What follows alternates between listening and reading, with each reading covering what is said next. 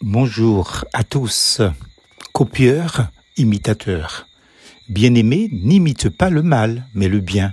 3 Jean, chapitre 1er, verset 11. Un aveugle peut-il conduire un autre aveugle? Ne tomberont-ils pas tous deux dans une fosse? Luc 6, verset 39. Ces textes interpellent car Jésus appelle chacun à reconnaître ses fautes, à se remettre en question et à le recevoir comme son sauveur personnel, maître et seigneur. Donc il y a un choix personnel à faire qui concerne notre destinée éternelle.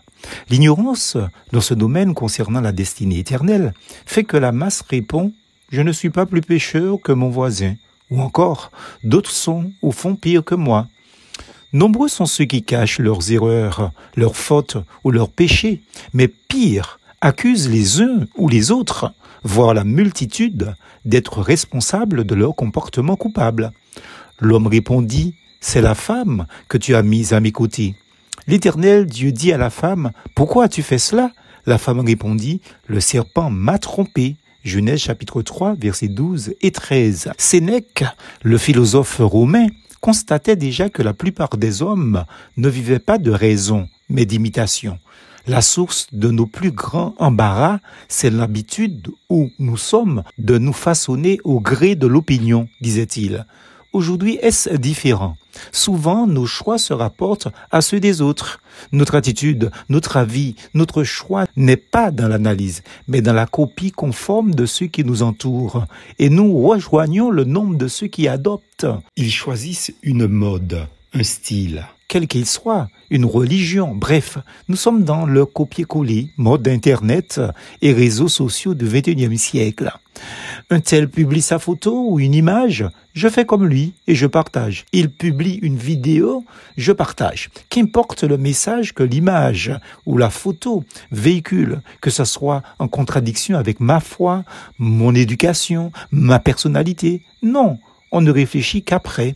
Finalement, au lieu d'évaluer, nous suivons le mouvement, ou plutôt le vent. Il serait grand temps pour nous de raisonner avant d'agir. Comme nous le conseille Salomon, la réflexion veillera sur toi, l'intelligence te protégera. Proverbe chapitre 2 verset 11.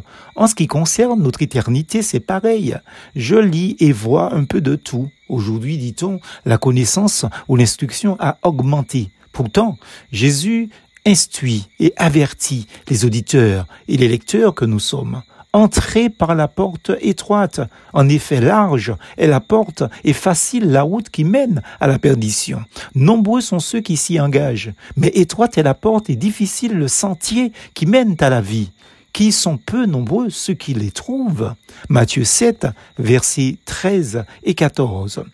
Les hommes justement se croient tellement intelligents et instruits qu'ils s'influencent les uns les autres dans l'absurde et les théories abracadabrantes, égarant les autres et égarés eux-mêmes. De Timothée chapitre 3 verset 13, écrivait l'apôtre Paul, quel gâchis irréparable de mourir fièrement ignorant de la grâce divine. Gâchis oui, car la réalité est immédiate après avoir rendu l'âme à celui qui nous l'a donnée. Lisez Luc chapitre 18, versets 19 à 31. Laisseriez-vous un malvoyant conduire votre voiture ou vous aider à traverser la chaussée? N'abandonnez pas votre destinée aux autres. Avant l'heure où toutes les illusions s'évanouissent, considérez la réconciliation que Dieu offre à quiconque croit en Jésus-Christ. Crains Dieu et respecte ses commandements, car c'est ce que doit faire tout homme. En effet, Dieu amènera toute œuvre en jugement, et ce jugement portera sur tout ce qui est caché, que ce soit bon ou mauvais. Ecclésiaste 12, versets 13 et 14. Plus fausse en Jésus.